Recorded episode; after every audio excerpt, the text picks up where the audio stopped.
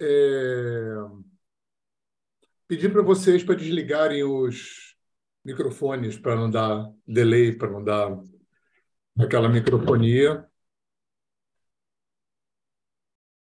A Gabi vai estar aqui me dando uma, olá, olá, uma olá. força aqui. Oi, gente, boa noite. E um monte de carinha conhecida aí, ó. Ei, que delícia, ó. Um monte de carinha conhecida, gente.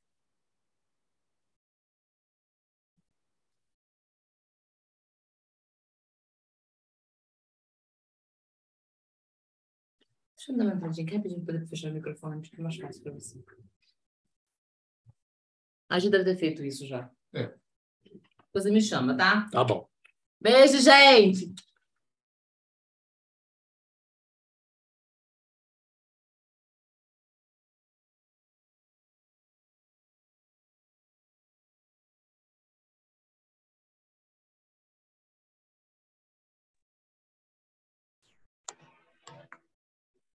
Oi, Gi, tem gente querendo entrar. É você que está liberando na sala de espera? Tá. Então, gente, boa noite. Com certeza, muita gente que já fez curso comigo, muita gente que já fez curso com Gabi, muita gente que está vindo aqui pela primeira vez. E eu acho que esse assunto é um assunto bem bacana da gente colocar, porque é um assunto que ainda está muito envolvido, muito perdido dentro de uma esfera religiosa, que é essa questão do sexto sentido. Por isso que eu não vou usar muito a palavra mediunidade aqui, porque a palavra mediunidade está muito vinculada com o mundo espírita. Agora, antes de entrar nessa, nesse tema, eu acho que tem uns passos atrás que a gente pode dar para dar uma contextualizada legal. E a primeira coisa que a gente tem que colocar, dentro de uma constelação de assuntos que estão entrando no inconsciente coletivo da nossa cultura ocidental há muito pouco tempo. E eu acho que o mais importante é o inconsciente. E quando eu falar de inconsciente aqui, eu não vou estar me referindo explicitamente ao inconsciente freudiano. Eu vou estar me referindo a tudo que não é consciente, que é coisa pra caramba. A começar pelo nosso corpo.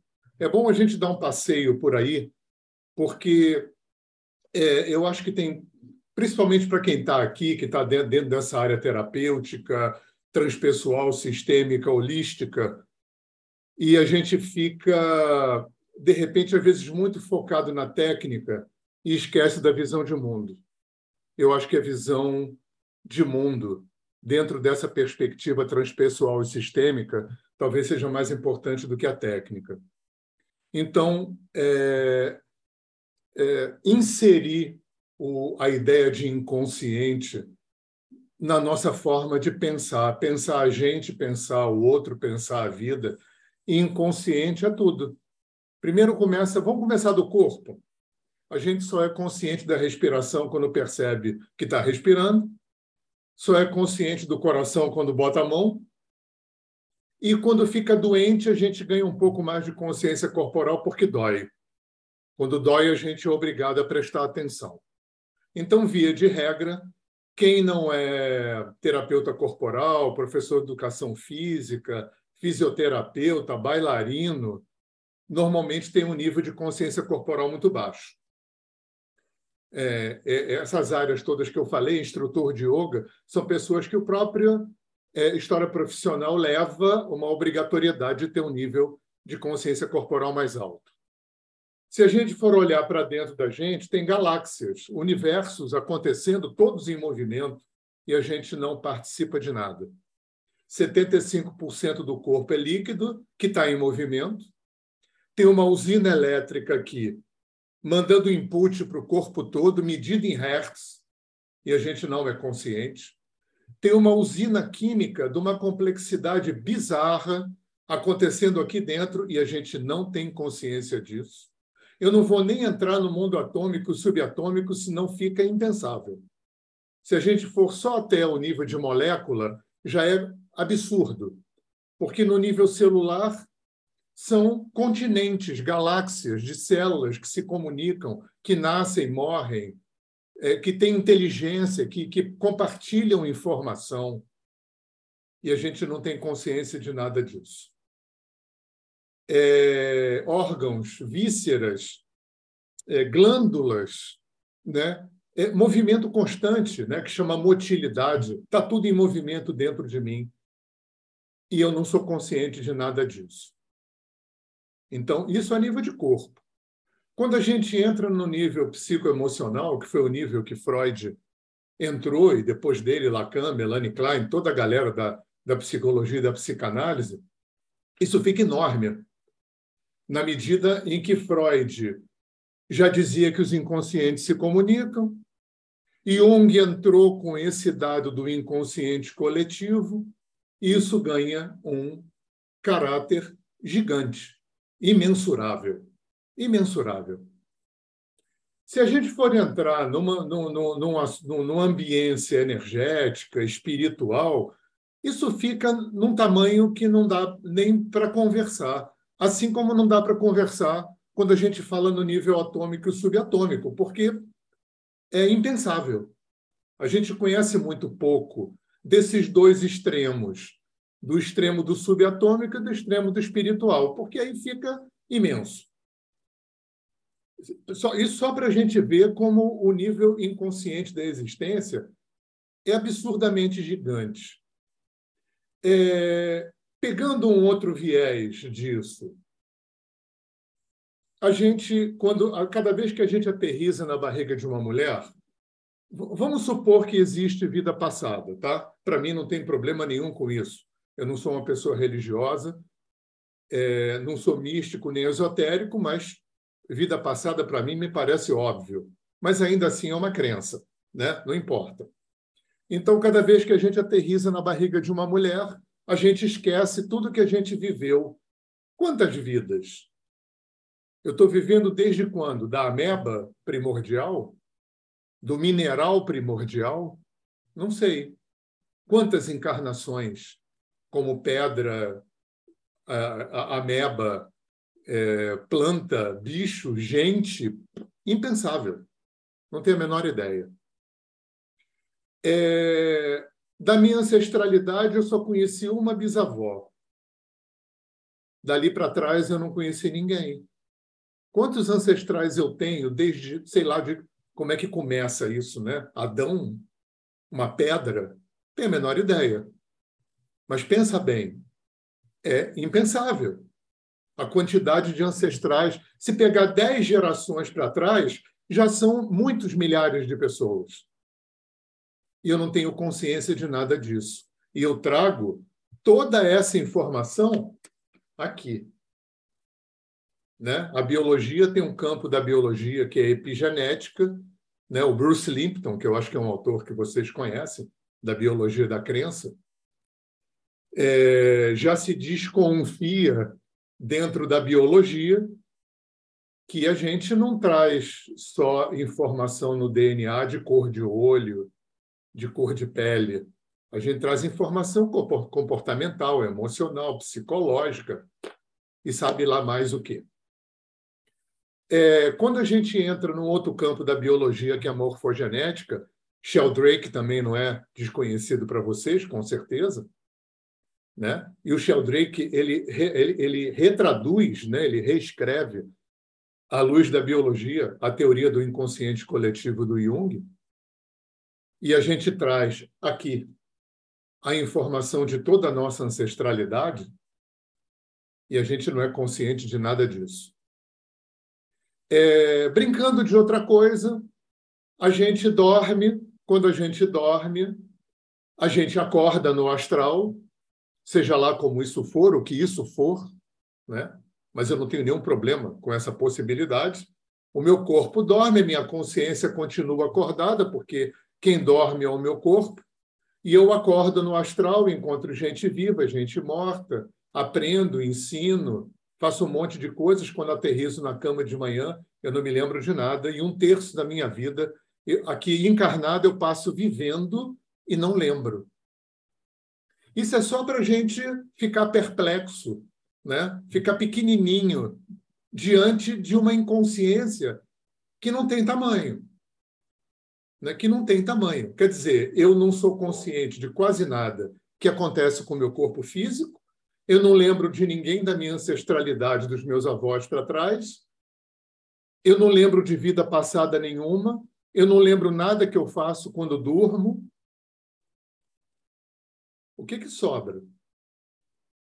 Vamos dar uma piorada nesse, nessa, nessa brincadeira.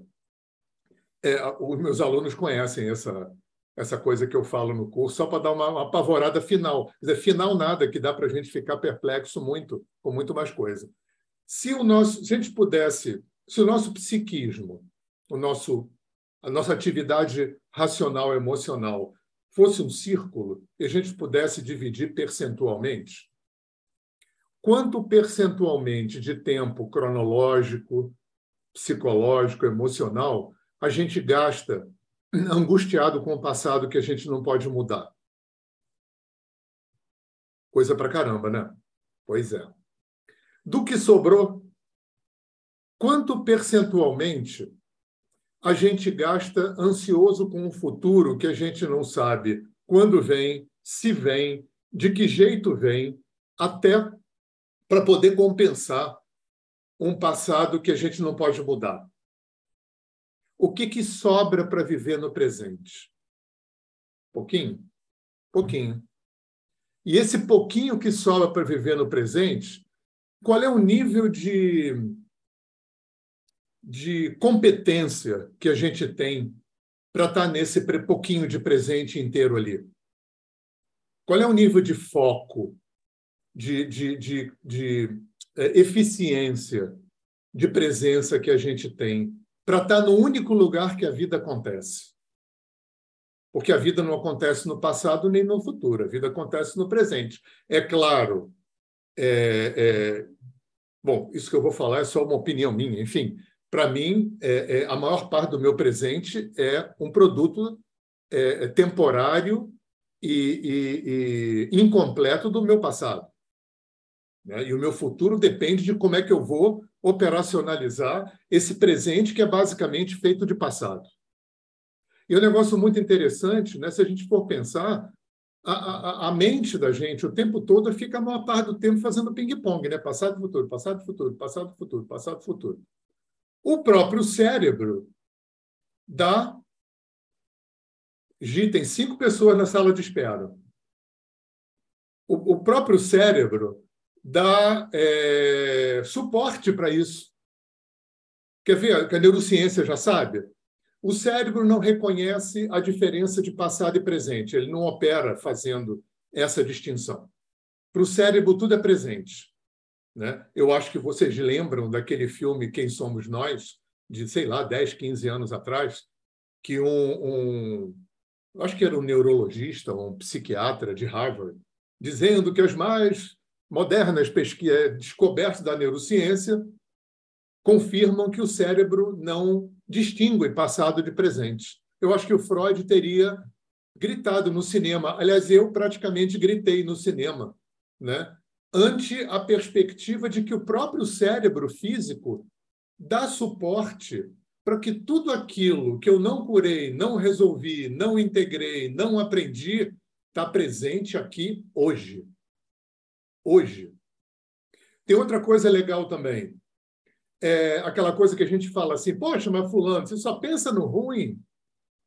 Tanta coisa boa, 90% de coisa boa, você está lá preso no ruim. É, o cérebro tem uma tendência natural a focar no que não é bom, no, no que não está bom. Olha que coisa bacana. É como se a gente dormisse, é como se não, a gente dorme. No travesseiro da gente tem uma lista de pendência. Uma lista de pendência.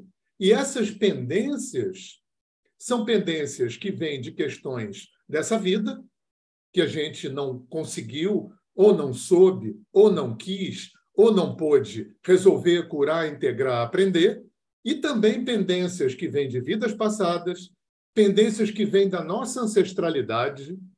Consteladores já sabem, né? Que a gente não traz só pendências pessoais nossas, da mesma forma que tudo aquilo que em vidas passadas eu não curei, não resolvi, não integrei, não capitalizei evolutivamente, vão pulando para vidas seguintes. Tudo que a geração de uma família não integrou, não resolveu, não curou, não capitalizou evolutivamente, vai pulando para gerações seguintes. E isso não tem a ver necessariamente só com reencarnação. Então, é como se. É, é, é como se tivesse aquelas torres de transmissão de alta tensão, né, que tem aqueles cabos todos, como se atrás da gente tivesse um monte de torres dessa trazendo um monte de cabo. E cada cabo desse traz informação vinda de uma origem. Então, um cabo traz informação da, pela genética, via DNA. Outro cabo traz informação via kármica, pelas, pelas reencarnações. Outro cabo traz informação pela via sistêmica, morfogenética, ancestral. Outro cabo oh, traz informação da interação extremamente complexa que a gente faz com o inconsciente coletivo. Tem duas anteninhas aqui, ó. Pegando informação a gente pode chamar de registro acástico, mente cósmica, mente planetária, inconsciente coletivo, campo mórfico, não importa o nome que a gente dê, né? o planeta tem um, um psiquismo coletivo. Desde sempre. 100% de tudo que aconteceu aqui, muito antes de ter gente. Né? Por isso que os índios chamam os minerais de povo pedra, porque os minerais foram os primeiros habitantes da, do planeta. Né? Os nativos consideram que o, o, o reino mineral é, é, é, é, o grande repositório de informação. Tanto que tem várias etnias do norte é, da, das Américas, na África, que, que desenvolvem essa capacidade de interagir com o mundo mineral, porque no mundo mineral tem informação. O mundo mineral é, é como se fosse o grande cérebro físico que, que, que guarda tudo que aconteceu aqui. Tudo que foi vivido aqui, em todos os reinos da natureza, em todos os tempos, em todas as épocas. Eu estou falando tudo isso né, para dar essa contextualizada. E quando a gente cai aqui no mundo ocidental, e é aí que é o objeto do nosso papo, é, o homem nasceu com seis sentidos e a gente só aprende cinco na escola, né? Tato, audição, paladar, olfato e visão. Cinco sentidos para lidar com o um mundo concreto, tridimensional. Um mundo de, na verdade, não é tridimensional, é, é tetradimensional, né? Três dimensões de espaço, uma dimensão de tempo. Então, esses cinco sentidos são ferramentas é, fantásticas que a gente tem, porque é através desses cinco sentidos que a gente afere a vida concreta e elabora depois com a nossa mente racional e com as nossas emoções. Acontece que o mundo concreto tetradimensional é apenas uma parte, e até uma parte pequena, do complexo do que a gente poderia chamar de uma consciência universal, que eu sei lá como é que é que é um negócio impensável. Né? É, é, é, até porque, é, quando a gente entra nessa, nessa seara, uma das coisas que a gente é convidado a fazer por muitas culturas antigas é descolar do nosso olhar cartesiano e mecanicista, que está preso nesse, nesse ponto de vista é, é, tempo-espaço. E africano não pensava assim, índio não pensa assim, tibetano não pensava assim, chinês e hindu não pensavam assim, porque eram culturas que tinham um, um ponto de vista em relação à vida multidimensional, holográfico.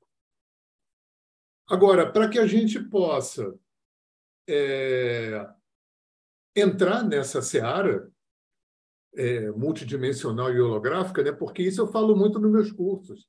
A gente fala muito de holístico, holístico. Holístico, gente, não é só misturar homeopatia com yoga, meditação e chama violeta. É, senão, a, a coisa. Né? Se, se, a gente vai fazer, se faz formações holísticas, mas continua tendo um ponto de vista em relação à vida cartesiano e mecanicista, a gente vira terapeuta holístico alopático, porque a gente continua tendo a mesma visão de mundo cartesiana e mecanicista. E quando a gente fala de holístico, a gente está falando de multidimensional. E que é isso que eu acho que essas culturas antigas, né, quando os africanos entraram aqui é, é, através da escravidão, e quando os índios, é, é os, os, orientais invadiram a nossa cultura nos anos 60, 70, e agora vem o xamanismo, né, que é esse nome meio genérico, que tem gente abessa que se enquadra nesse balaio de gato, né, os povos das Américas, é, o leste europeu, a África, é, o Havaí, os aborígenes da, da Oceania, tudo isso dá para chamar de xamanismo. Eu acho que muito mais do que técnica, né, que foi maravilhoso, porque hoje a gente conhece é, budismo, meditação, shiatsu, acupuntura, tai chi chuan, né, é, yoga e por aí vai, chakras, né, é, graças a essas culturas que vieram trazer mediunidade, candomblé, umbanda, entidade e por aí vai.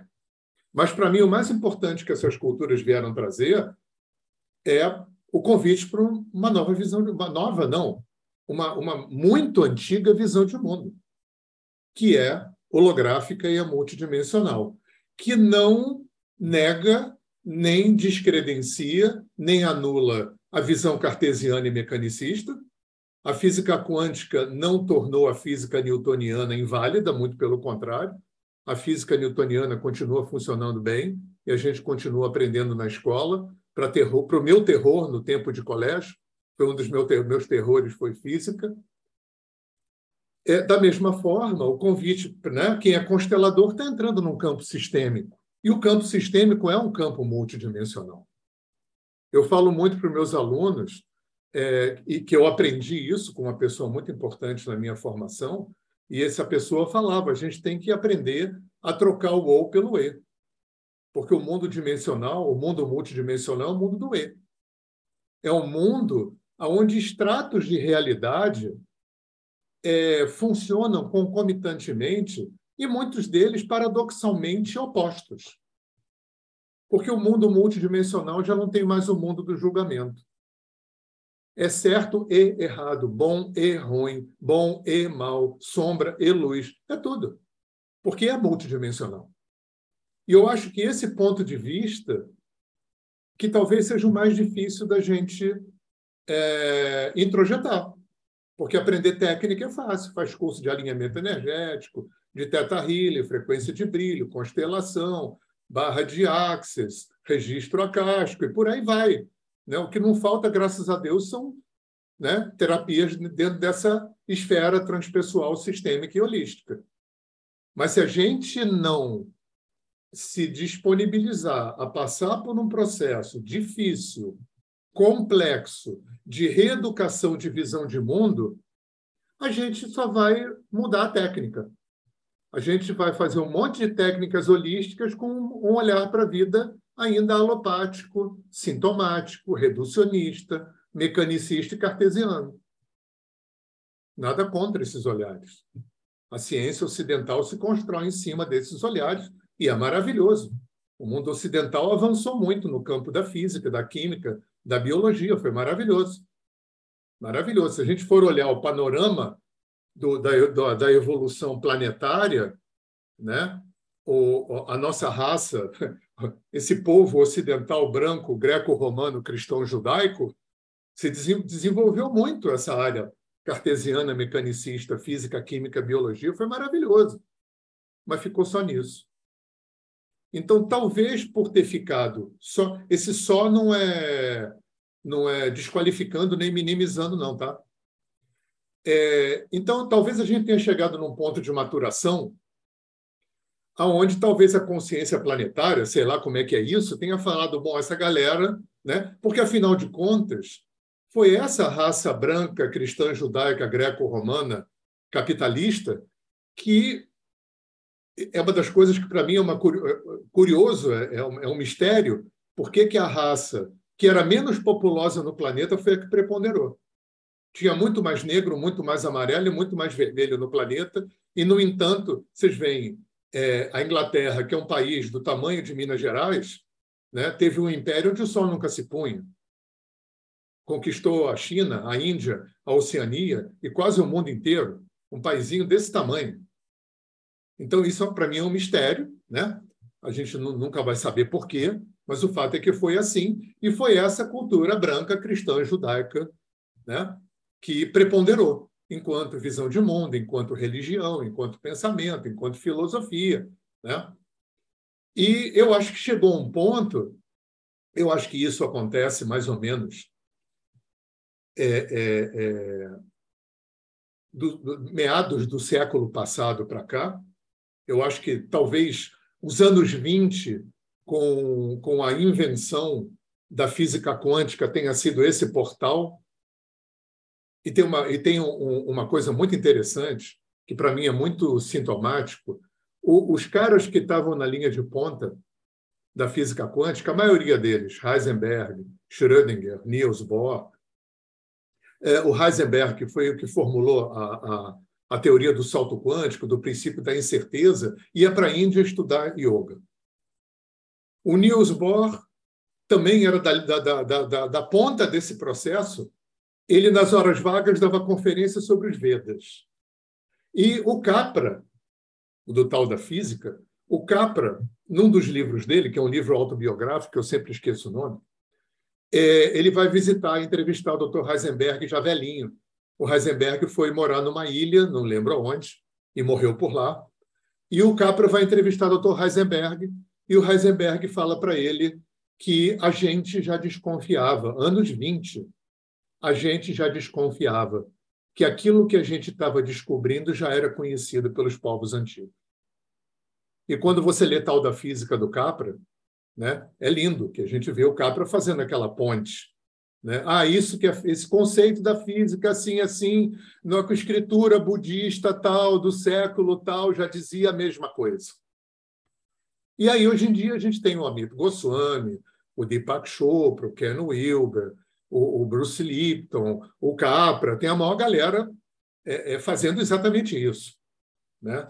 Fazendo é, é esse reconhecimento de que essa galera do passado, né, os africanos, os índios orientais, assim como a nossa cultura se especializou no cartesiano, no mecanicista, e desenvolveu física, química e biologia no nível que nenhuma cultura desenvolveu, essas culturas antigas desenvolveram a filosofia, a psicologia, a metafísica, como nenhuma outra cultura desenvolveu.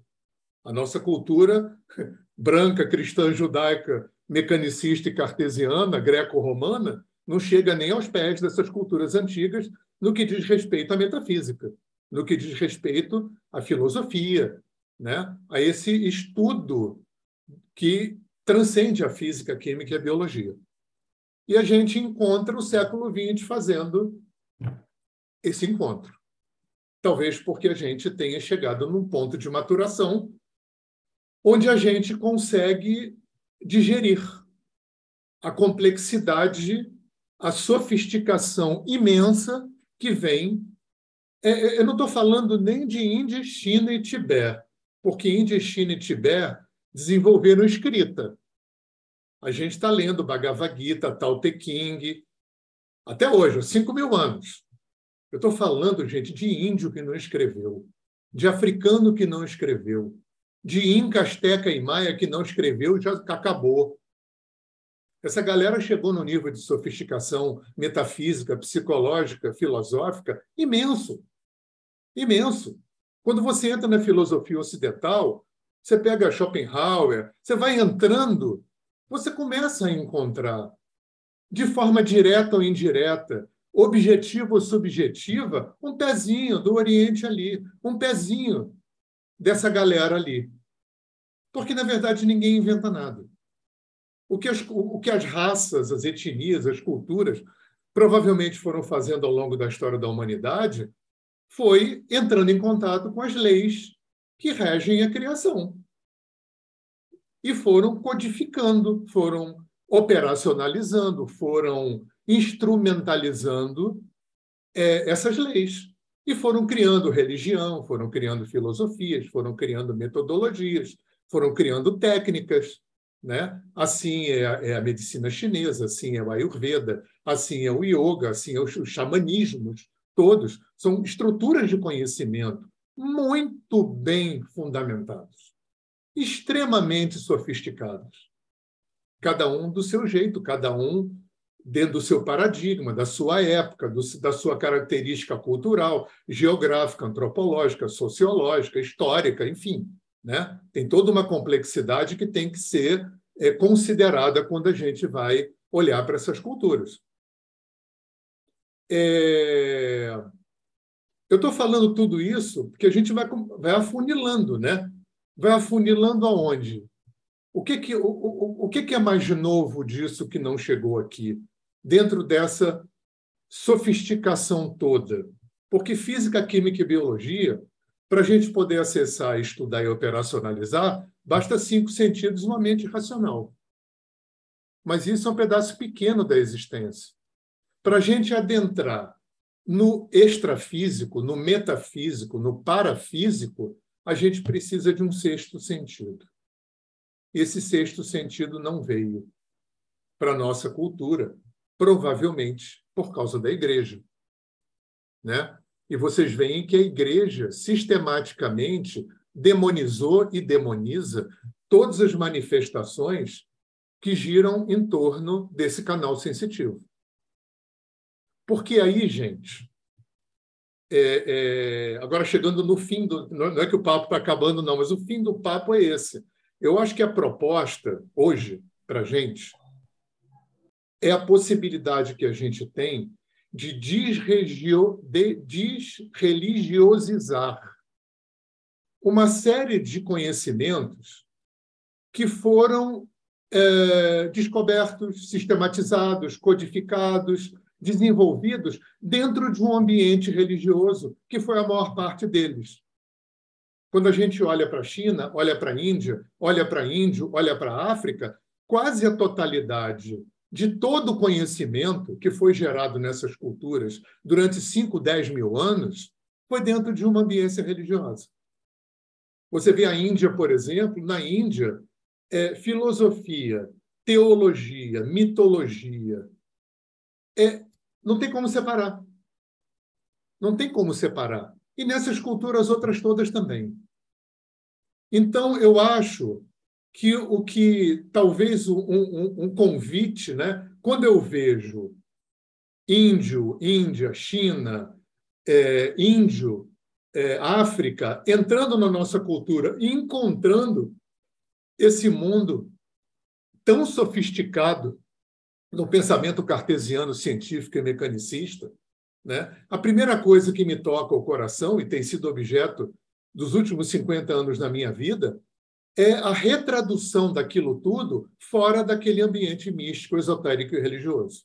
Nada contra o místico, o esotérico e o religioso. Problema nenhum com isso. A única coisa para mim que não tem uma natureza muito mística, sabe por quê? Porque para mim tudo é natural. Eu já eu já desconstruí o sobrenatural da minha vida há muito tempo.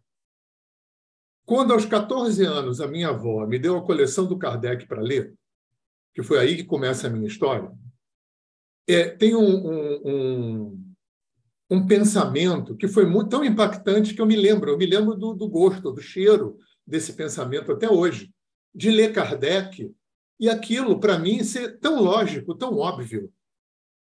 Né? Como se fosse, provavelmente eu estava me relembrando, pode ser, eu não duvido nada disso. Né? Eu acho que grande parte do que a gente aprende e intui são, são é, é, rememórias, né? É um, é um, eu não sei se essa palavra existe, um re, relembramento da, da, que a gente já sabia, mas essa sensação ao ler Kardec, né? Eu gostava muito do livro dos médios, do livro dos espíritos, que era pergunta e resposta. Então, para um garoto era bem menos chato de ler do que aquele do Evangelho era chatíssimo, né? Para um garoto, né? Chatíssimo. Até porque eu já tinha um certo senão com a igreja então, o negócio de evangelho para mim era meio chato. Mas eu, eu li trocentas vezes o livro dos médios dos espíritos. E aquilo, para mim, era de uma naturalidade, de uma, né? eu nunca coloquei aquela, aquela temática dentro de uma esfera mística. Para mim, tudo é natural. Para mim, reencarnação é tão natural quanto, quanto átomo. Ninguém nunca viu átomo. Ninguém nunca viu. Mas átomo existe. Por quê? Porque tem evidências. Eu estava conversando isso, eu tenho um amigo meu, psicanalista, que mora em Roma, pessoa inteligentíssima, muito querido, agnóstico, e, e uma das sacanagens que eu falo com ele, eu falo, vem cá, você é psicanalista, já viu o inconsciente? Já provou em laboratório inconsciente? É, como é que você sabe que existe inconsciente? Por evidência, por inferência. Existe uma ciência que chama lógica. Tem evidência, tem inferência. Reencarnação também. O problema, quando a gente lida com, com o mundo metafísico, o mundo espiritual, esotérico, é que tem um, um, uma, uma máfia, não, no, não no, no, sentido criminoso do termo, não, tá? Existe uma, um, um pensamento mafioso que se construiu junto com a ciência, aliás, que se construiu junto com ciência barra igreja, de desqualificar, de desvalorizar, de minimizar tudo que não é ciência nem igreja. Tanto que para os ingleses, né, quando estavam na, na, na China e na Índia, para os ingleses, os indianos e os chineses, eu vou falar um, um termo bem politicamente incorreto. Era um bando de crioulos primitivos.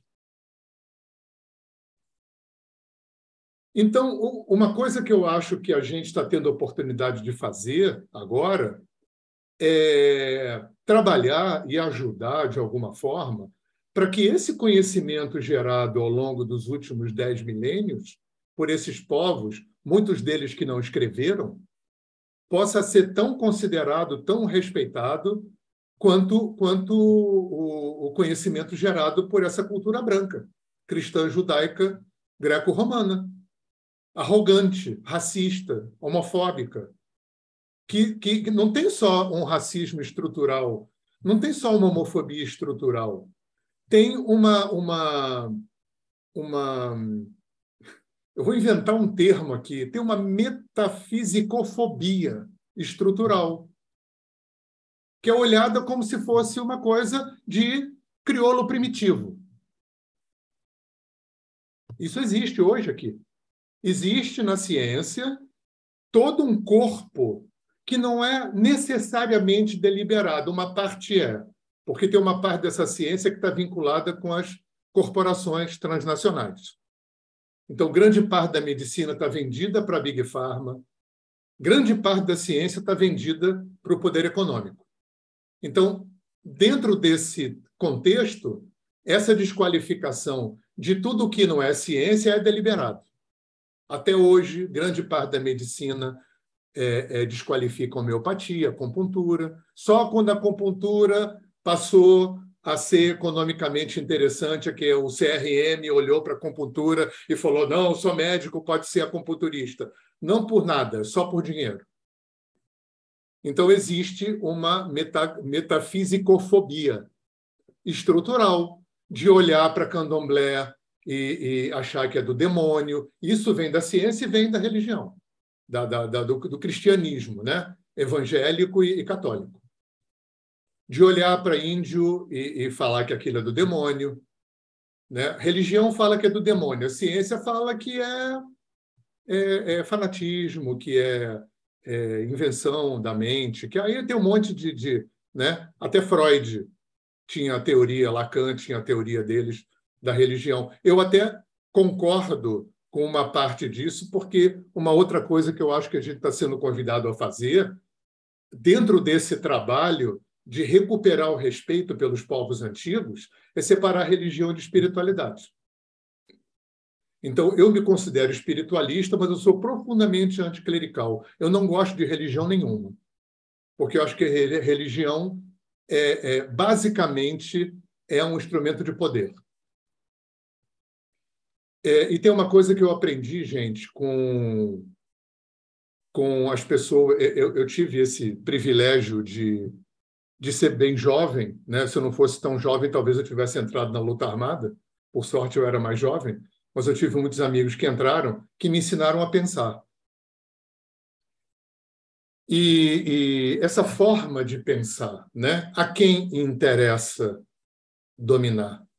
E a nenhuma estrutura de poder interessa um ser humano potente. A nenhuma, nem de direita, nem de esquerda, nem ateia, nem religiosa, nem de lugar nenhum. Por isso, Dr. Reich, Dr. Reich foi um dos discípulos dissidentes do Freud, que rompeu com Freud. E foi o pai das terapias corporais, foi o único dessa galera do começo, do Jung, do, do Freud, é, que teve uma atuação política, ele era marxista, mas ele foi expulso de todos os partidos comunistas, ele foi expulso de todas as sociedades psicanalíticas, porque ele percebeu que a ninguém interessa um ser humano potente. Porque um ser humano potente ninguém manipula e domina, e a ninguém interessa um ser humano que ninguém manipula e domina. Toda instituição, seja ela qual for, religiosa, política, de qualquer forma, precisa de um ser humano dominável e manipulável. Então, eu acho que é esse ser humano impotente que a gente está sendo convidado a ser. E uma das coisas que me parece interessantes a gente recuperar é esse sentido que ficou perdido. E que esse sexto sentido que é uma ferramenta, é, que foi uma ferramenta extremamente importante na construção é, do, do, do, pensamento, da cultura, da religião, da filosofia na África, nos Índios, no Oriente, que é esse canal sensitivo. Porque os cinco sentidos só servem para lidar com o mundo concreto, com o mundo cartesiano e mecanicista, com o mundo de quatro dimensões. Essas culturas todas que eu citei foram culturas que se construíram em cima de um olhar multidimensional.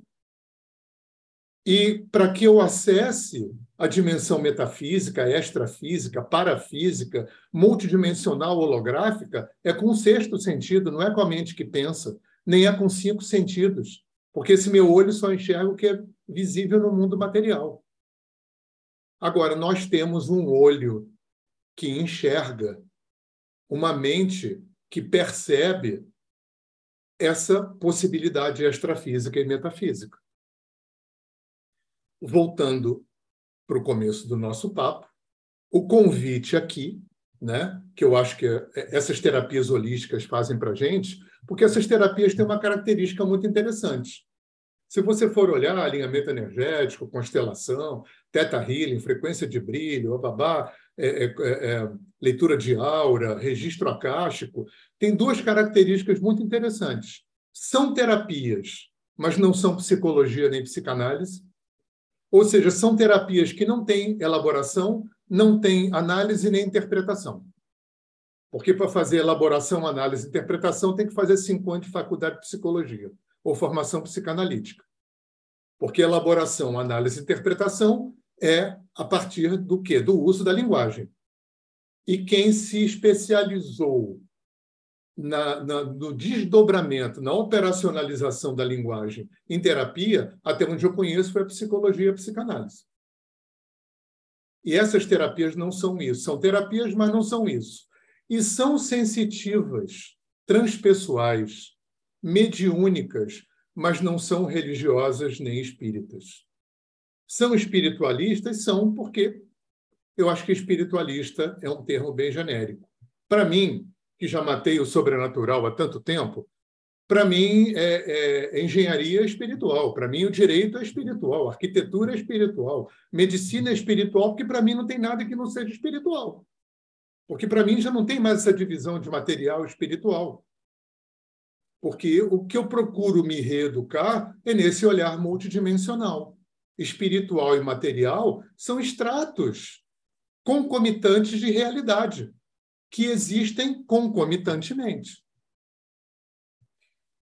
É... Então, eu acho que o grande desafio da gente nesse momento é a possibilidade que a gente tem de tirar né, sem negar, da mesma forma que a física quântica não nega, nem desqualifica, nem diminui, nem anula a física newtoniana, o uso do sexto sentido em terapia não desqualifica, não diminui, não invalida o candomblé, a umbanda, a apometria, o espiritismo e o que mais quer que seja. Eu acho que isso só abre um leque de possibilidades. E uma coisa linda que acontece na minha história com alinhamento energético, eu sempre recebo, as minhas turmas sempre tem muita gente do espiritismo, do candomblé, da umbanda, da apometria. E essas, essas escolas foram escolas que têm duas características né? É, é, principais. Uma que estão dentro de um, de um, de um escopo religioso, e outra que tem uma, uma especialização mais focada no, no desencarnado. O candomblé não. O candomblé, os cultos afro têm uma, uma, uma relação mais xamânica, vamos dizer assim. Né? Orixá não é alguém que morreu. Orixá são forças e, e um filho de santo é, é, é, empresta o seu canal para o orixá para desfrutar o axé das energias que, que compõem o universo. É um tipo de mediunidade. Mas no kardecismo, na Umbanda e na apometria, que são os que eu conheço, você empresta o seu canal para quê? Para que alguém morto possa se utilizar do seu aparelho para trabalhar. E esses trabalhos, na, na maior parte das vezes, eles são, é, eles são focados em encaminhar obsessores, que é um trabalho bacana, é, resolver questões de magia, mal olhado, feitiço, esse tipo de coisa, é, em vida passada. É basicamente essa trinca que é o grosso dos trabalhos que são feitos nesse, né, nesse é, ambiente espírita. Claro, é, doença física, é, tem outro tem outro tripé também, né, que é doença física, trabalho, dinheiro e relacionamento, né? Então é um tripé que vai trabalhar com o outro, né? Em geral, doença física, trabalho, dinheiro e relacionamento, em geral dentro desse universo está vinculado ou com magia ou com vida e ou vida passada e ou é, obsessor. E, em geral, está tá mesmo, e ou está mesmo. O que eu acho que essas terapias holísticas vêm trazer como contribuição é a perspectiva de que isso foi uma sacada que várias pessoas tiveram, mas aqui está mais próxima de mim, é o Aloysio Delgado Nascimento, que foi quem sistematizou o trabalho do alinhamento energético. Ele faleceu em 2002.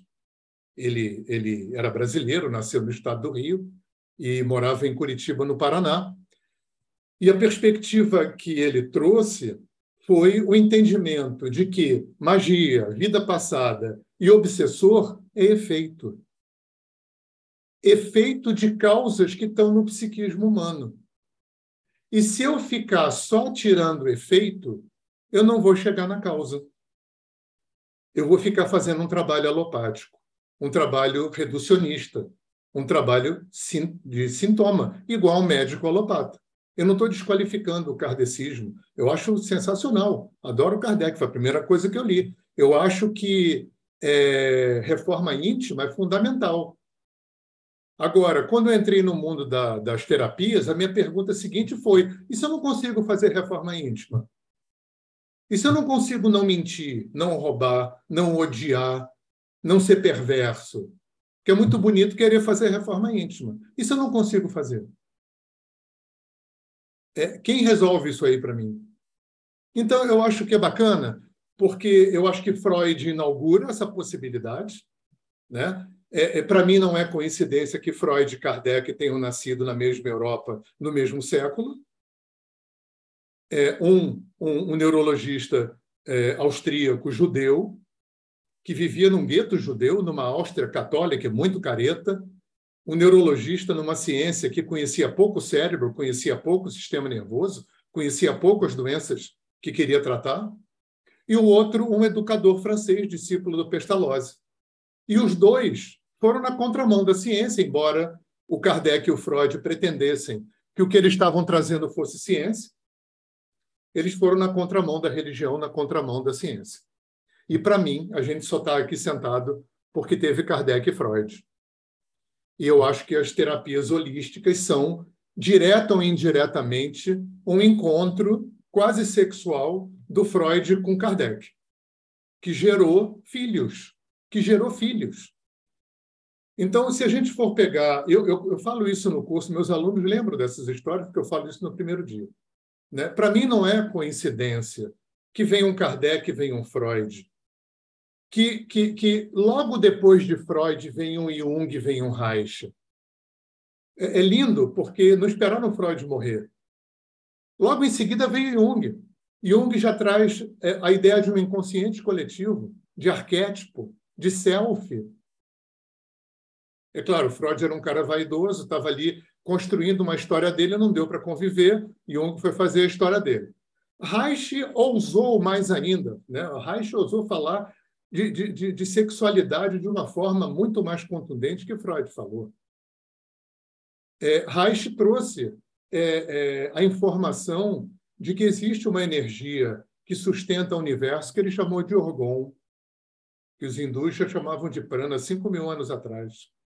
Reich trouxe essa perspectiva que o Oriente conhecia muito bem, que, que emoções e corpo, músculo, são dois lados de uma mesma moeda.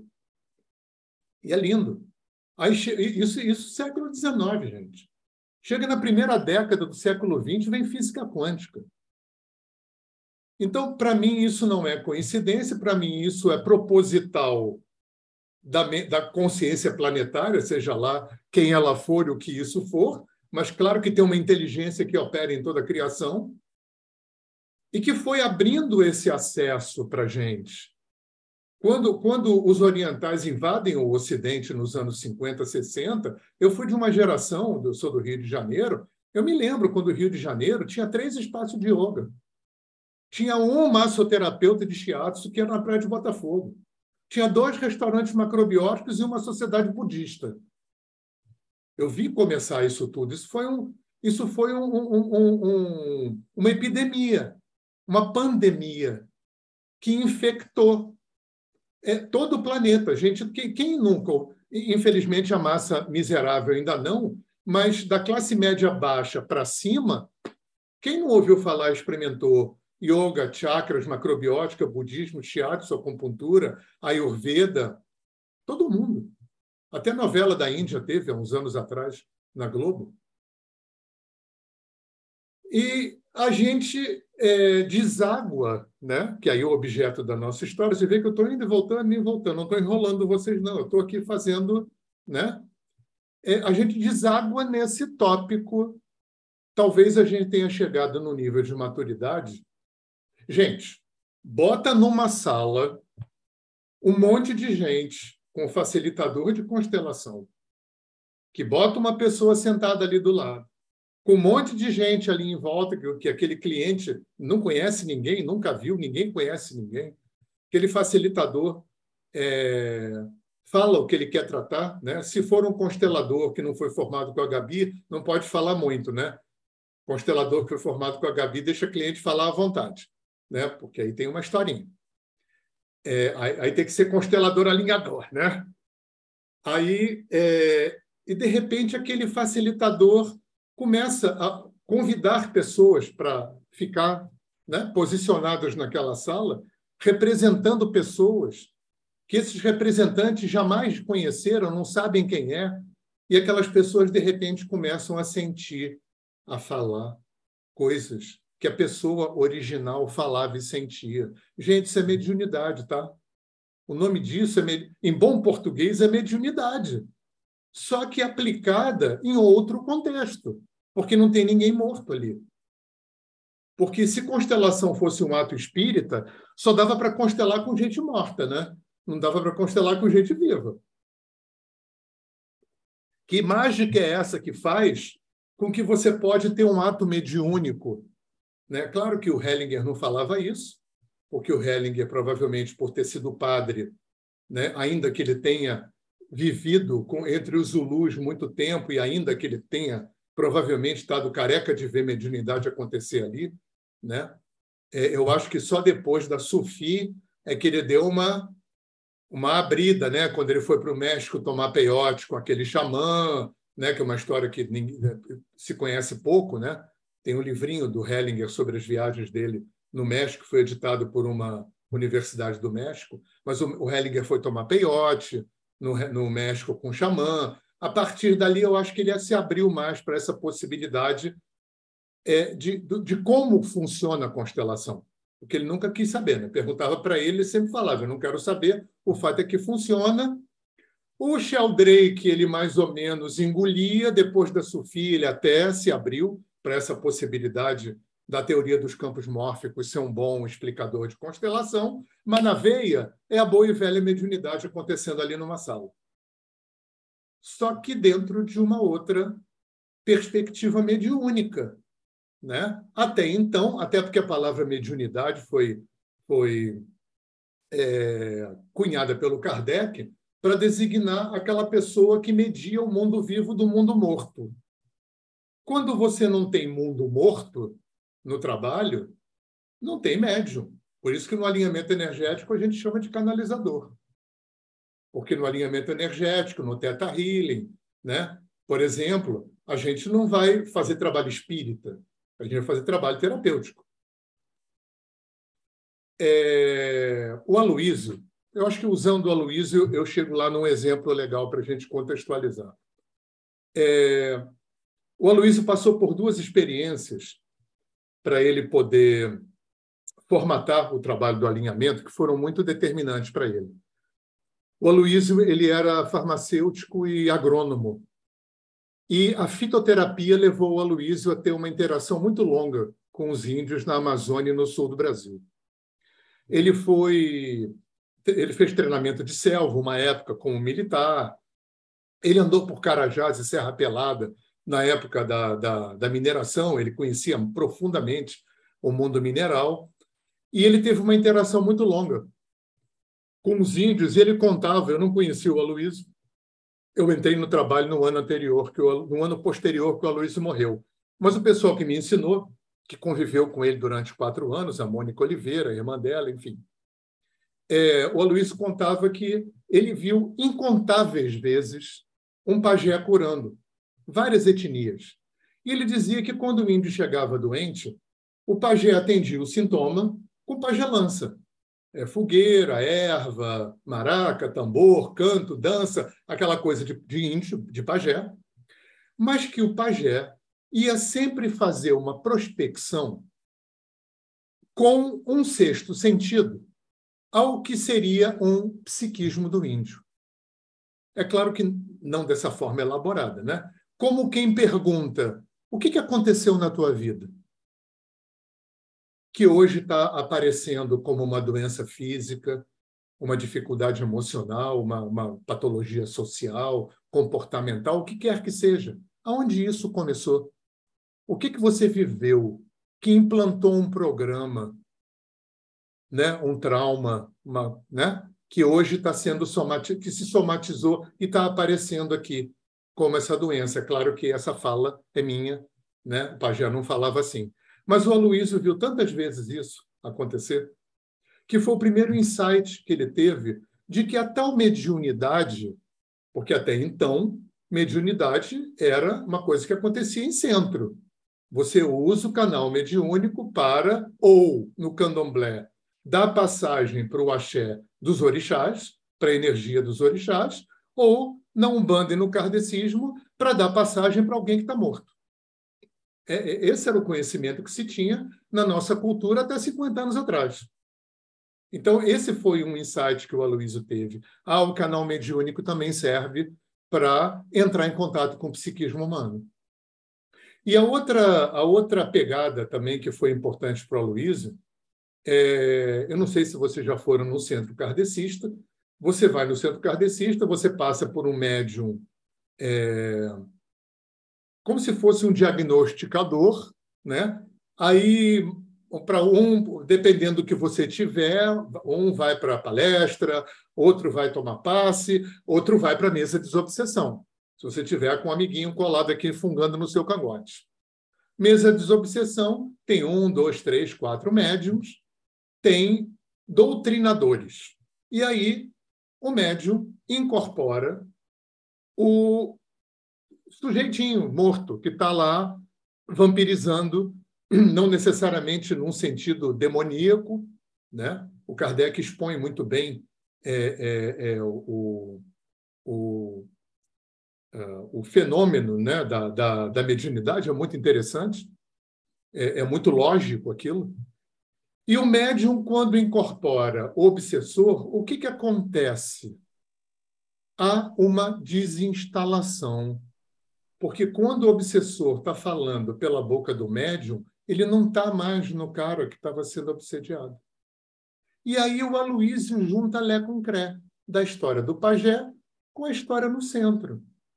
Ou seja, quando um canalizador treinado dá passagem mediúnica a um conteúdo psicoemocional de uma pessoa viva, aquele conteúdo está sendo desinstalado do psiquismo do cliente, da mesma forma que o obsessor foi desinstalado do campo do cliente através do ato mediúnico daquele médium na sala de desobsessão. É o mesmo, a mesma ferramenta, o, mesmo procedimento, o objeto é que é diferente. Um vai desinstalar uma pessoa morta de uma pessoa viva, o outro vai desinstalar uma experiência. Porque trauma é uma experiência. Tudo aquilo que eu não que eu vivi, que eu não dei conta, que eu não curei, que eu não resolvi, que eu não aprendi, que eu não capitalizei evolutivamente, aquilo fica morando no meu psiquismo na forma de sintoma. Porque é, é tristeza é sintoma, raiva é sintoma, angústia é sintoma, ansiedade é sintoma, baixa autoestima é sintoma, tudo é sintoma. Uma das formas que o universo tem, as pessoas que fizeram o curso comigo, a gente desdobra muito esse assunto. Uma das formas que o universo tem de me informar, né? já que eu tenho uma dimensão inconsciente tão gigante e a grande parte da origem, causa, das raízes do meu sofrimento mora nesse lugar que é inconsciente, o universo todo trabalha o tempo todo. O universo trabalha o tempo todo para que material inconsciente venha para a consciência. Tempo todo, através de tudo, principalmente dos relacionamentos. Se relacionar é uma das formas mais eficientes para material inconsciente vir para a consciência. Claro, terapia, claro, meditação. Eu acho que são as três formas mais eficientes que eu conheço meditação, terapia e se relacionar. Então, é, é, o meu sofrimento é uma forma que o universo tem de me sinalizar que tem questões que eu não resolvi. Porque eu não sou triste, eu estou triste. Eu não sou é, é, é ansioso, eu estou ansioso. Eu estou ansioso, estou triste, estou com raiva, por quê? Porque tem questões dentro de mim que eu não dei conta. Ou porque eu não quis, ou porque eu não soube, ou porque eu acho, porque eu achava que não podia, por uma razão qualquer. Então, é, o objeto do nosso encontro aqui hoje né, é essa perspectiva riquíssima que a gente tem e que está sendo despejada, né, oferecida abundantemente nesse universo holístico, é o convite para que a gente possa é, desenvolver esse nosso canal intuitivo, esse canal sensitivo, esse canal para, paranormal, né? esse termo é né, cheio de significado, né? paranormal. É, tem uma coisa que eu acho muito importante também, talvez seja o maior desafio que eu encontro enquanto professor de alinhamento, é o quanto esse tema ainda está profundamente enraizado no, no imaginário coletivo dentro dessa perspectiva é, de adivinhar. Né? Quando se fala em canal sensitivo, em, em paranormalidade, em percepção extrasensorial, em sexto sentido, né? É, se pensa, eu digo se pensa o, o, o, a maioria das pessoas, né? quem, quem, quem não é da nossa área, né? Até muita gente da nossa área também. Pense em gente morta e adivinhar, ver futuro, né? arrumar emprego, arrumar casamento, é... esse tipo de coisa. Né? Algumas coisas que, que a Umbanda, o, o kardecismo, o candomblé fazem, outras coisas que estão na área da picaretagem, né? mas a gente é, tem, tem dois desafios para quem é constelador, quem é alinhador, enfim, quem está nessa área. Um é trazer esse tema do, do, do sexto sentido para fora do mundo é, é, religioso, e, trazer, e mais difícil ainda, trazer para fora desse imaginário fantasioso da adivinhação e do, né, daquela coisa é, é, estereotipada, do, do, quase ridículo. Né? Eu é, não é muito comum, mas até hoje, eventualmente cliente, né, mais desavisado, né, de vez em quando eu escuto, ah, dá para ver se eu não ouço, dá para ver se, já, ah, dá para ver nada, né? Dá para ver outra coisa. Dá para ver se, dá para ver se o quê? Se, se meu marido me trai. Né? É, é, é nisso que está colada no imaginário coletivo ainda essa ideia do sexto sentido. Então, trazendo aqui para a minha esfera, o que a gente faz no alinhamento energético, é exatamente. É... Primeiro, gente, é desmanchar essa crença de que para ser sensitivo tem que ser primo irmão do Chico Xavier. Tem que ser o supra-sumo da virtude. Ninguém é, nem o Chico Xavier devia ser. É, o mundo não pode depender de Budas e Jesus Cristos, porque senão o mundo não vai andar. Então, para ser sensitivo, médium, terapeuta sensitivo, você tem que ser ético. Ética ética.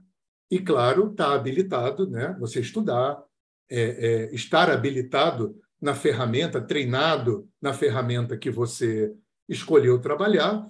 E uma coisa tão ou mais importante, né? não é mais importante do que ser ético, não, mas é tão importante quanto é ser cliente. Porque terapeuta que não faz terapia, pelo amor de Deus. Né? Então, um, um sensitivo e um terapeuta, e eu falo muito isso no meu curso, para ser sensitivo, não precisa ser primo irmão do Chico Xavier, nem do Divaldo Franco. E para ser terapeuta, não tem que ser bem resolvido, porque isso não existe. Não existe. Eu acho que não existe. Outro dia eu estava conversando com os terapeutas amigos meus, e alguém perguntou para mim, eu era o mais velho, né? o mais velho em idade, o mais velho é, é, na, na, atividade. Né? Eu estou há 25 anos trabalhando com gente. E me perguntaram: você conheceu alguém na tua vida que você pudesse dizer essa pessoa é bem resolvida? Honestamente, eu ainda esperei um pouco e fiz um revival aqui. Ninguém, gente. O que é bem resolvido? E o que, que eu conheço de alguém para dizer? Eu não conheço nem de mim para saber nada. Né? Então, para ser terapeuta e para ser sensitivo, eu preciso ser ético, antes de mais nada. E preciso estudar e ser cliente.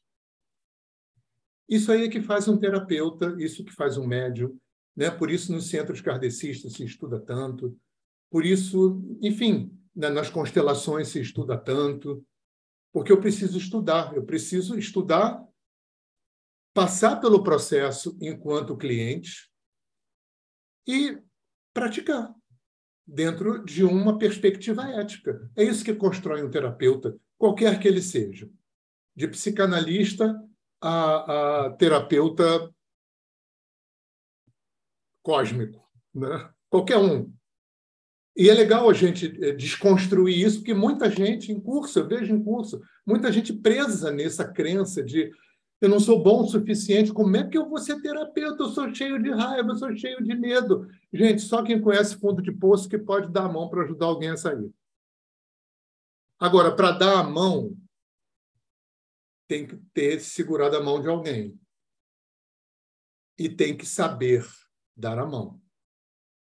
Como, aonde, quando, de que jeito. Isso é estudar, ser cliente. Que não tem outro jeito, né? não tem outra forma. É, o Freud tem uma coisa que é muito, é muito é, emblemática. Eu só posso é, Eu vou usar um termo, eu não sei se esse termo que ele usa, eu vou usar, não, é, não gosto muito, mas eu só posso conduzir alguém até onde eu fui. Não tem como é, ser diferente. É por isso que terapeuta tem que fazer terapia. Porque eu só posso ir, é, eu, só, eu só posso facilitar até onde eu fui. Isso é muito importante. Então, no curso de alinhamento, eu queria dizer que o primeiro curso desse ano vai ser em São Paulo. A Gi, Gisele Tavares, a gente está fazendo essa parceria de fazer esse curso em São Paulo. Vai ser, eu estava contando, Gi, eu acho que vai ser o décimo curso, se eu não me engano, que eu vou dar em São Paulo. É, eu estou dando desde 2010. Teve um ano ou dois que eu não dei. É um curso de nove dias. É, muita gente me pergunta, poxa, mas você forma terapeuta em nove dias? É, dá vontade de dar uma resposta assim, mas eu não dou não, tá? É, se não desse para formar, eu não faria em nove dias. Mas se eu dou, se eu dou há 20 anos um curso de alinhamento em nove dias, é porque em nove dias eu acho que tenho bastante alunos aqui. E tem uma crença que a gente tem que desconstruir também: nenhum curso, nem faculdade finaliza uma pessoa. O curso inicializa uma pessoa. Você sai de um curso com a porta aberta, né? parcialmente instrumentalizado para estudando, praticando e sendo cliente, você começar a trabalhar. Então, esse curso acontece de uma forma é, intensiva, de nove dias. Isso vai acontecer de, de 18. É segunda quinzena de segunda quinzena de, de janeiro em São Paulo. Tá, depois a Gi passa para vocês. Gente, falei para caramba. Eu estou aberto para perguntas. É do dia 21 a 29, eu escrevi aqui, de janeiro. Ah, 21 a 29, legal. É, eu vou colocar o link também para vocês terem mais informações aqui. Estou aberto para perguntas. Quem quiser perguntar, pergunte ou não cale-se para sempre.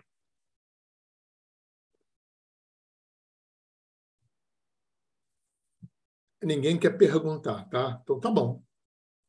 É, eu estou distribuindo gratuitamente os meus e-books. Eu tenho três e-books: um sobre alinhamento energético, um sobre esses assuntos sistêmicos, quânticos, transpessoais, blá, blá, e um outro mais de Índia, porque eu dei aula de yoga durante muito tempo, trabalhei com massagem ayurvédica, então, é um livro que eu falo de Vedanta, de Tantra, de Ayurveda, de Yoga, e eu estou distribuindo gratuitamente. Então, quem tiver interesse no livro, aliás, eu vou fazer melhor, eu vou postar esses e-books no grupo daqui da Masterclass. Aí todo mundo pega, tá? É, informações tem perguntas sobre... no chat aqui, ó. Tem perguntas no chat. Depois, se, se ah, quiser aí, que eu leia para você, eu posso ler. Não, tranquilo.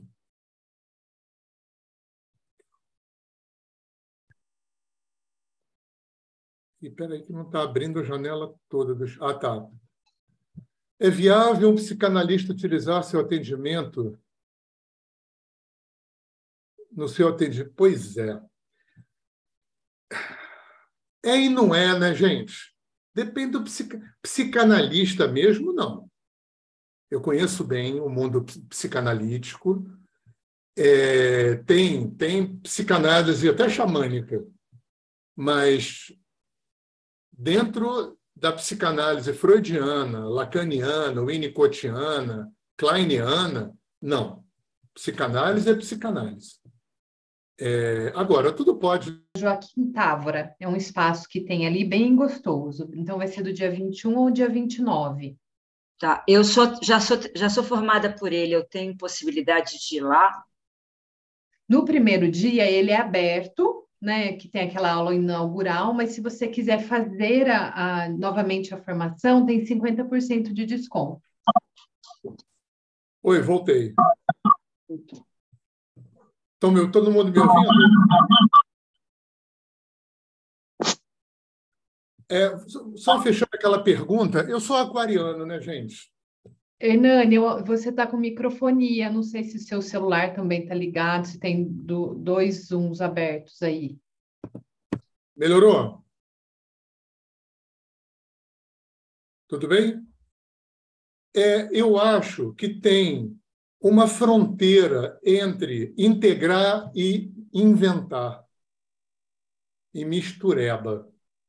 E eu não sei definir muito bem. Eu acho que ética, bom senso, responsabilidade vai determinar a fronteira entre integrar terapias e fazer uma mistureba maluca. De, de, eu conheço gente que faz as duas coisas. Eu conheço misturebas bizarras, ah, feitas. Eu conheço gente que faz mistureba bizarra com, com muito boa fé, e conheço gente que faz picaretagem deslavada, e conheço gente que integra.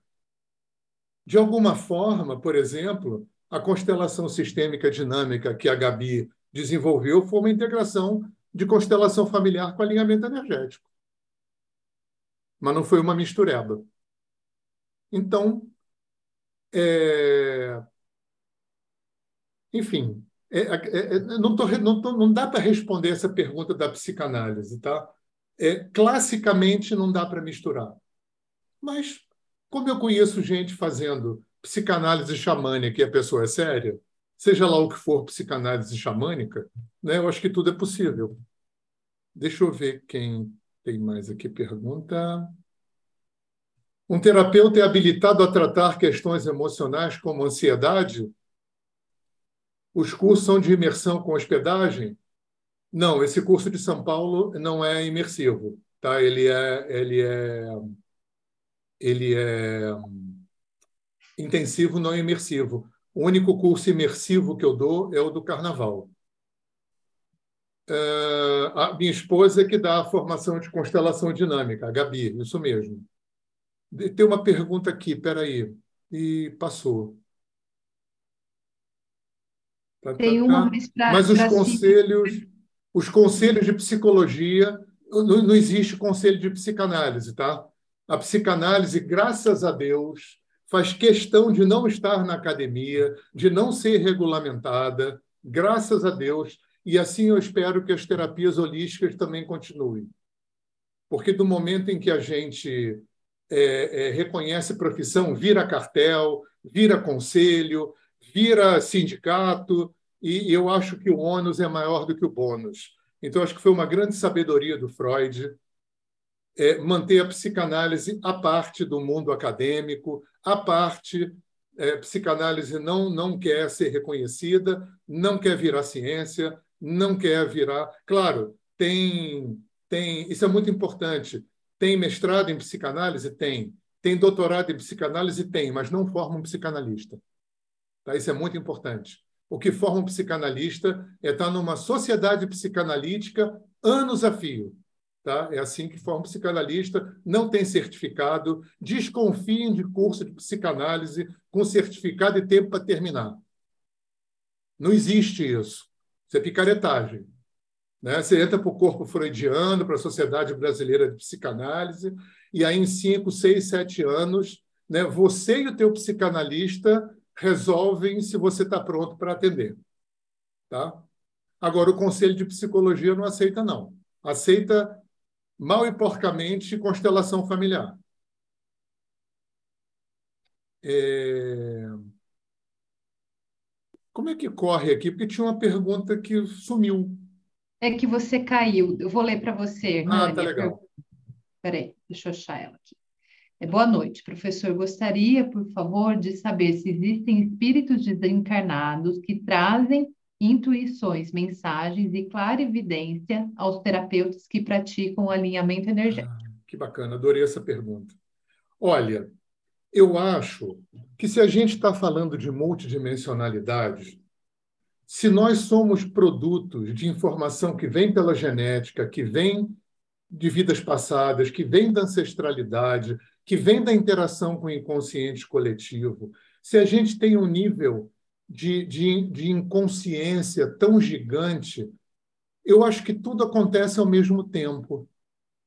Eu, eu não acredito mais nessa coisa assim, ah, ficou doente porque foi uma bactéria. Ah, ficou doente. Pô. É, é interessante, você vai no, no espiritismo, tudo é, é obsessor e vida passada. Você vai na constelação, é tudo ancestralidade. Você vai na psicologia e na psicanálise, é tudo as emoções. Eu acho que tudo é junto. Eu não consigo mais ver questões onde todo esse corpo de causas não esteja presente. É claro, tem uma tônica maior? Tem. Tem coisas que têm uma preponderância em termos de sintoma. Agora, eu não consigo entender uma, uma doença um sintoma, alguma coisa, que não tem simultaneamente uma causa kármica, uma causa sistêmica, uma causa emocional, uma causa psicológica. Para mim, tudo vem no mesmo bolo. Então, para mim, é claro que tem no andar de cima uma interação com o andar de baixo o tempo todo. O tempo todo. Só que eu não vejo isso de uma forma mística. Para mim, tudo isso é natural. Eu, eu, não, eu não tenho um approach religioso. É, não estou dizendo que está errado, não, de forma nenhuma. É só o meu jeito. Né? Eu não sou ateu nem agnóstico, né? mas também não sou religioso nem esotérico. Porque para mim tudo é natural. Né? Todo o universo é, é, é, funciona sob leis. Umas são físicas, outras são extrafísicas. Por isso a gente tem seis sentidos: cinco para lidar com o físico e um para lidar com o extrafísico. Então não precisa mais ter sobrenatural. É, isso aqui, para mim, é mais sobrenatural do que mediunidade no centro espírita. Que você ligar isso aqui, falar em tempo real com meu filho que mora no Catar, isso aqui para mim é magia negra pura. É brincadeira. Vai explicar isso aqui para um cardeal da Idade Média, você ia para a fogueira antes de terminar de explicar era magia negra, isso aqui seria magia negra. Então, na medida em que as leis é, é, que constituem a criação vão sendo é, descobertas, né? eu acho que isso é que é, é a misticofobia. A gente precisa parar de achar que só é sério e verdadeiro aquilo que é provado em laboratório. Para mim, o que um índio traz é tão sério, verdadeiro e, e, e verídico, tanto quanto um cientista no, no, no, no de jaleco branco no, no laboratório é, todo azulejado, com aço inox. Para mim, o que um babalaô fala, o que um monge budista fala, é tão sério, verdadeiro, quanto um cientista. Né? Eu não preciso, eu não tenho essa demanda é, de, de, que isso precisa ser provado cientificamente. Caguei, desculpa aqui, tá? Caguei. Né? Eu acho que a, a, a, o meu movimento, é, nesse sentido, é da gente criar uma respeitabilidade, é, é resgatar a seriedade, é, é, é, a potência científica. Gente, tibetano fazia operação de cérebro. Você, se você olhar umas escrituras hindus chamado Vaisheshika, você vai encontrar átomo, vai encontrar descrição de que aquele átomo, se for fissionado, explode. É, você vai encontrar descrições de molécula e átomo em escrituras tibetanas com 5, 6 mil anos. Aqueles caras não tinham microscópio, mas tinham sensitivos que viam o mundo celular, molecular e subatômico. Então é só uma questão de paradigma. É só uma questão de paradigma. Sob que paradigma um, um africano é, é, é, entrou em contato com determinadas leis? Ou um índio, ou um chinês, ou um tibetano. E quando a gente traz para cá, para a nossa cultura, na minha opinião, não é para levar para um, nada contra levar para um laboratório e provar cientificamente, nada contra. Mas a dependência disso é que eu não acho legal. Porque se a gente ficar na dependência de só ser verdadeiro e bom aquilo que é provado em laboratório, a gente vai continuar olhando para índio, africano, chinês, tibetano e, e, e indiano como crioulo primitivo. Como primitivos que descobriram coisas que precisam ser provadas pela raça superior branca, ariana. No fundo, tem um nazismo estrutural dentro disso tudo, né? como uma raça branca superior que conseguiu tomar posse do suprassumo da ciência e do pensamento. Penso, logo existo, pelo amor de Deus. Né? Pelo amor de Deus. É, o Descartes foi muito importante, o pai da ciência, o pai da filosofia, junto com Newton, mas a vida está muito além do penso, logo existo. Então, quando a gente é, é, quando a gente integra, desenvolve, educa o nosso sexto sentido, a gente abre uma porta para o multiverso, que é isso que a física quântica está convidando dentro de um outro paradigma. E como toda ciência, você vai encontrar na própria física quântica é, o, a galera é, reacionária. Né? Tem o pessoal que odeia o Amito Goswami, o Capra, o Deepak Chopra, o Bruce Lipton, o Ken Wilber. Tem a galera, só porque é física quântica não quer dizer que é legal. Tem, em todo conhecimento, tem os progressistas e os conservadores. Tem os reacionários e os progressistas. E na física quântica também tem os conservadores. Tem aquela galera que acha que é impossível uma conexão de espiritualidade com, com a ciência, com a física. No fundo, no fundo, gente, no fundo mesmo, na minha opinião, tudo ainda é filho do Velho Testamento. Tudo ainda é filho daquela concepção teológica do Velho Testamento que está profundamente enraizada no inconsciente coletivo.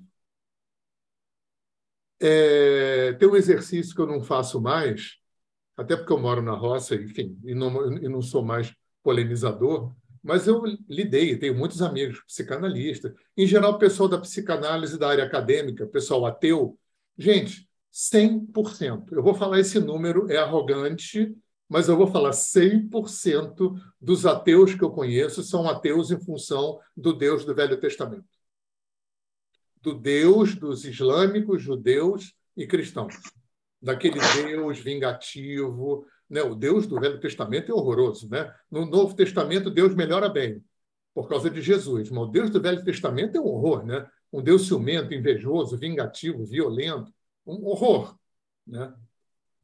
E eu já cansei, cansei de conversar com amigos meus ateus e contar, ou falar sobre o tal, falar sobre o conceito do nirvana dos budistas, falar sobre o conceito de de Nhanderu, Yamandu, dos Tupi-Guarani, falar sobre Lorum, dos africanos. Eu ouvi muito ateu falar, é, mas se Deus for assim, então para mim tudo bem. Então, a gente também está preso numa teofobia. Existe uma teofobia é, em relação às outras concepções teológicas que fogem desse Deus do Velho Testamento. Olha quanta coisa que está nas entrelinhas do preconceito que a gente tem que estar muito esperto, porque a gente está preso nisso ainda. A gente está preso nessas amarras subliminares que estão há milênios impregnados no inconsciente coletivo. Mais perguntas? Ou não cale-se para sempre? Deixa eu ver aqui. Eu sempre esqueço do chat aqui. Os médicos usam a tecnologia dos exames de ressonância, tomografia, mas não interpretam o ser humano, ficam na limitação física e dos fenômenos e efeitos físicos. Claro, mas graças a Deus tem médico para caramba que já está olhando para outros lugares. Maravilhoso, eu conheço médicos fantásticos. Isso já está dando uma mudada, ainda é pouco, mas é muito legal. Eu, é eu não sei se eu perdi alguma pergunta aqui. Tem uma eu... aqui, não sei se você já falou, Hernani. Fala. Um terapeuta habilitado, um terapeuta é habilitado a tratar questões emocionais, como ansiedade? Sei se você já respondeu. É, gente, terapia holística tem essa ideia de que corpo, mente, emoções, psiquismo, espírito, é tudo uma coisa só, né? É claro que a gente não pode perder de vista. Eu vou, eu vou, eu vou falar isso aqui rapidamente, porque no curso eu falo bastante é, existe uma coisa que eu chamo de humildade terapêutica. Eu preciso ter muito claro para mim até onde eu vou. Às vezes, o que o meu cliente precisa não é alinhamento energético. Às vezes foi até um certo ponto e não é mais. Às vezes não é só alinhamento energético. Eu canso de perder clientes. Porque às vezes não é mais não é mais alinhamento, às vezes não é alinhamento. Terapia holística, a gente também tem especialidade. Quando eu percebo que a demanda do cliente, por alguma razão, é muito na área da ancestralidade, eu mando fazer é, constelação com Gabi. Quando eu percebo que a demanda do cliente, por alguma razão, tem uma coisa com vida passada, ou porque o cliente está muito curioso, ou tem uma demanda de saber, ou por alguma razão, eu recomendo ir para a psicoterapia recarnacionista, para a apometria, né? Ou se o cliente, sei lá, está num nível de obsessão, eu não me lembro de ter acontecido isso, enfim, mas eu, eu, eu mando tranquilamente para o centro espírita para a apometria. A gente tem que ter muito claro para a gente essa humildade. É, nenhuma terapia é boa para tudo, para todo mundo o tempo todo. Essa mágica ainda não tem. Então a gente tem que ter essa humildade. A nossa terapia, o que a gente oferece, não é bom para tudo, para todo mundo o tempo todo, por mais apaixonado que a gente esteja pelo nosso processo. Não é. Ainda que terapia holística tenha um olhar integral, ainda assim a terapia que eu ofereço não serve para todo mundo o tempo todo. Ainda assim, tem especialidades. Tem terapias holísticas que têm uma especialidade mais em família, outras mais em saúde física, outras mais nas emoções, né? E é legal a gente, isso faz parte da ética, na minha opinião, a gente ter esse olhar. Então, é, em princípio, é, toda terapia é, abrange a possibilidade com todo tipo de, de demanda humana e, paradoxalmente, às vezes, não é a terapia que eu ofereço que vai ser a que vai funcionar melhor. Tá bom? Acho que apareceu mais alguém aqui.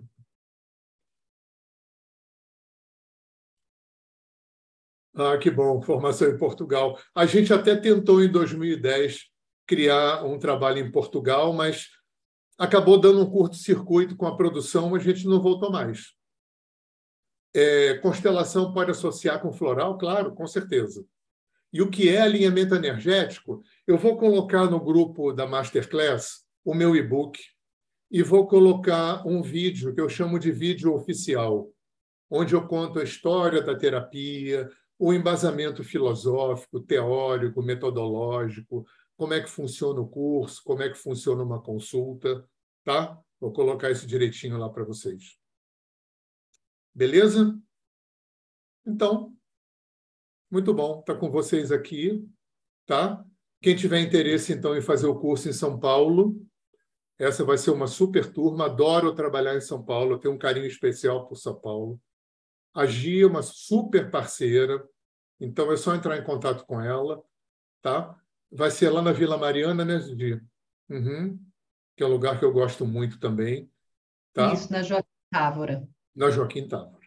Pertinho do metrô, na Roça. Bacana. Nove dias e quem quiser refazer o curso tem 50% e quem for aluno da Gabi também. Tá? Eu, dou, eu dou meia bolsa para quem fez o curso de constelação com a Gabi. Tá bom?